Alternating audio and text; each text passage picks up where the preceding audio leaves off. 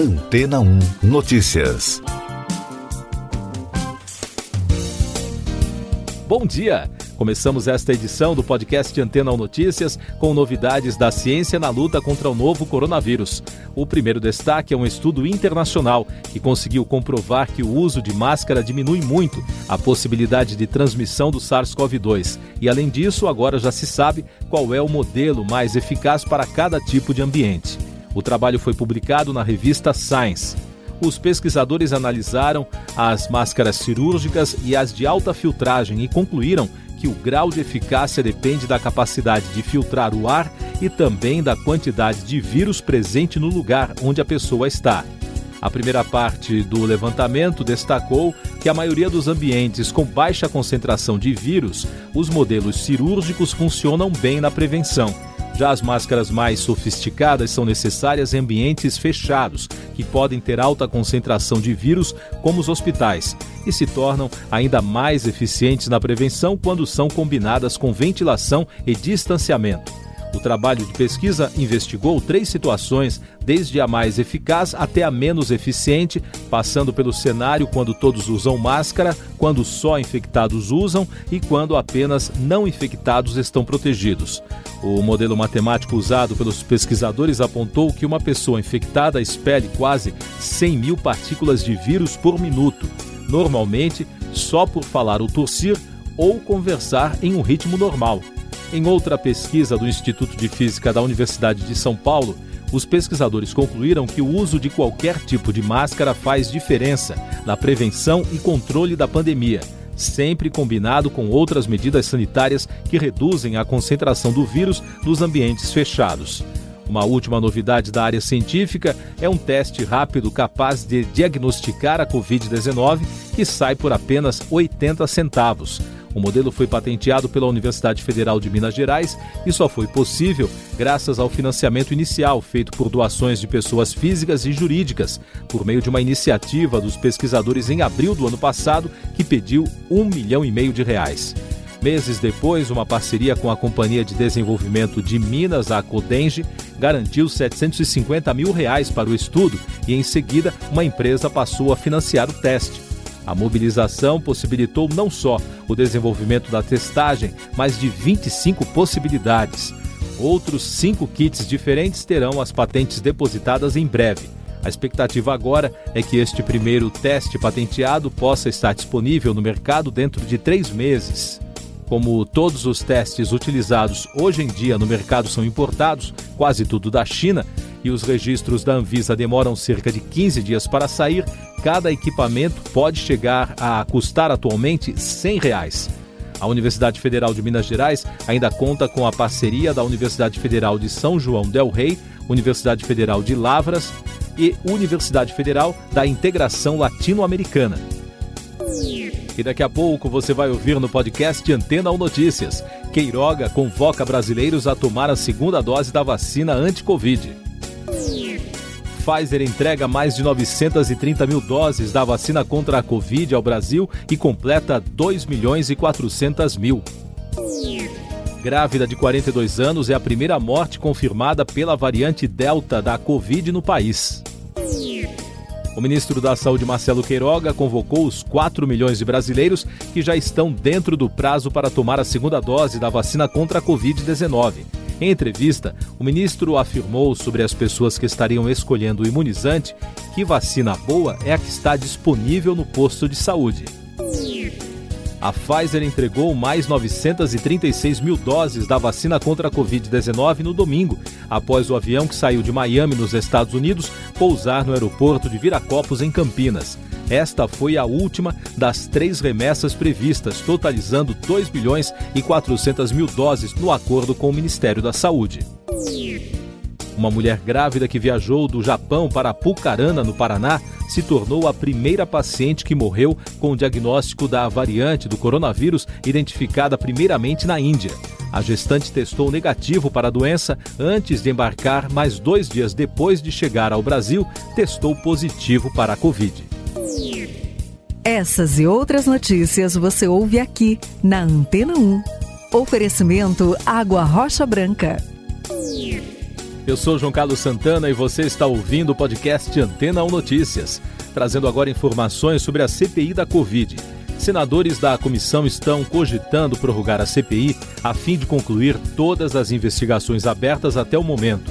A partir de amanhã, os parlamentares deverão votar requerimentos para convocar uma série de funcionários do governo e empresários envolvidos na compra da vacina indiana Covaxin. No fim de semana, o deputado Luiz Miranda afirmou que o irmão, o servidor Luiz Ricardo, perdeu acesso ao sistema do Ministério da Saúde após ele denunciar supostas irregularidades na compra do imunizante. Logo depois, o deputado Alexandre Padilha disse que enviará representação ao Ministério Público Federal e ofício ao Ministério questionando o suposto bloqueio. Destaques nacionais: 11 partidos políticos de oposição e governistas iniciaram no fim de semana um movimento contra a volta do voto impresso nas eleições. Os presidentes partidários defendem que o sistema eleitoral é confiável e que mudar as regras do jogo poderia gerar incertezas no processo.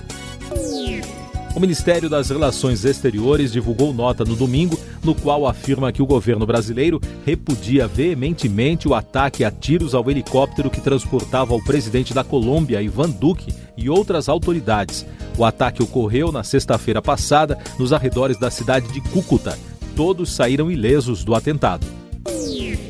Agora os destaques internacionais. O ex-presidente americano Donald Trump retomou os comícios na noite de sábado para admiradores no interior de Ohio e prometeu que seu movimento está longe de ter acabado.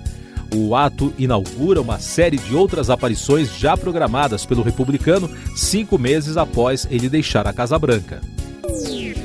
Uma equipe de 10 especialistas israelenses chegou no domingo à cidade americana de Surfside, na Flórida, onde um prédio de 12 andares desabou na última quinta-feira.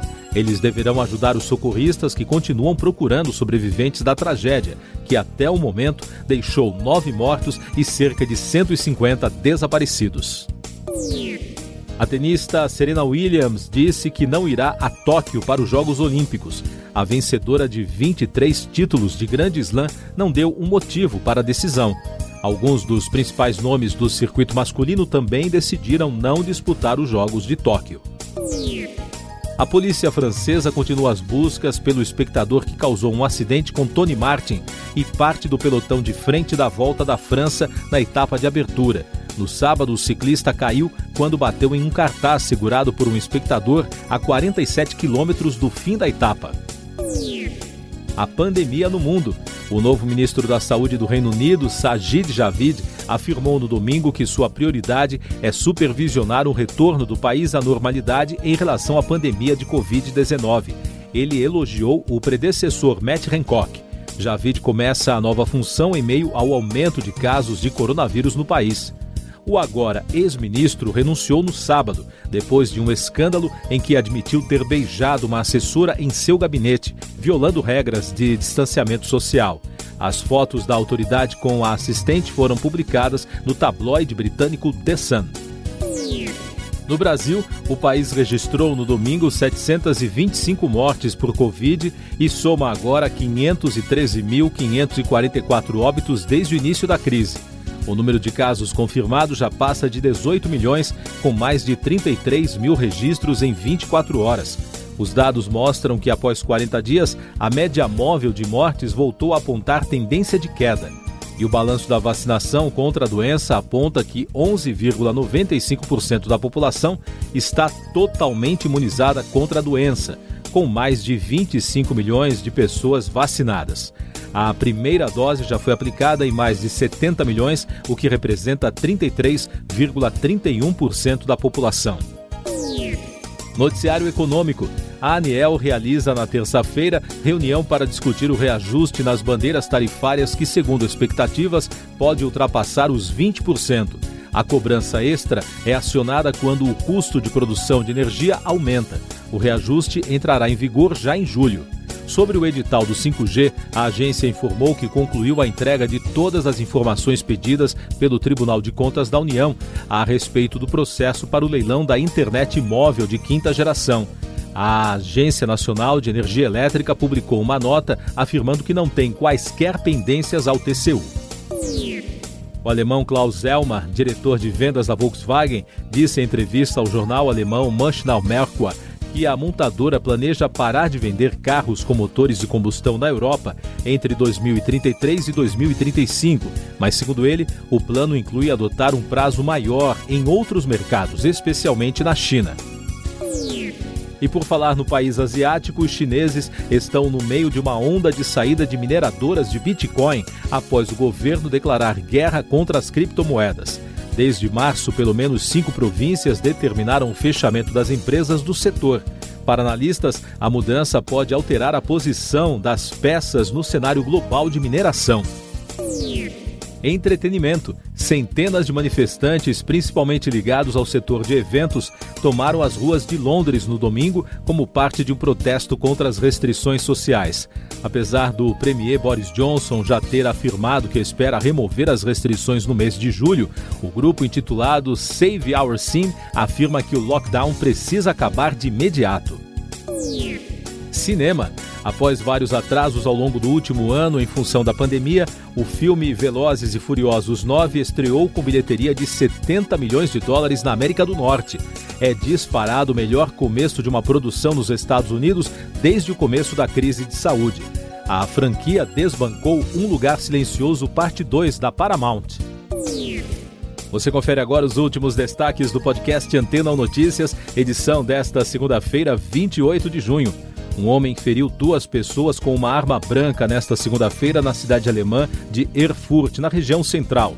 A polícia local disse que o agressor está sendo procurado. As duas vítimas, de 45 e 68 anos, foram hospitalizadas, mas não correm risco de vida. O torneio de Wimbledon está de volta a partir desta segunda-feira.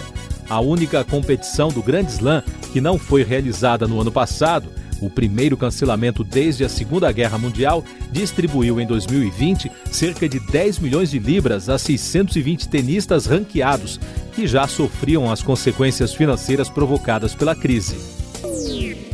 Siga nossos podcasts em antena1.com.br. Este foi o resumo das notícias que foram ao ar hoje na Antena 1.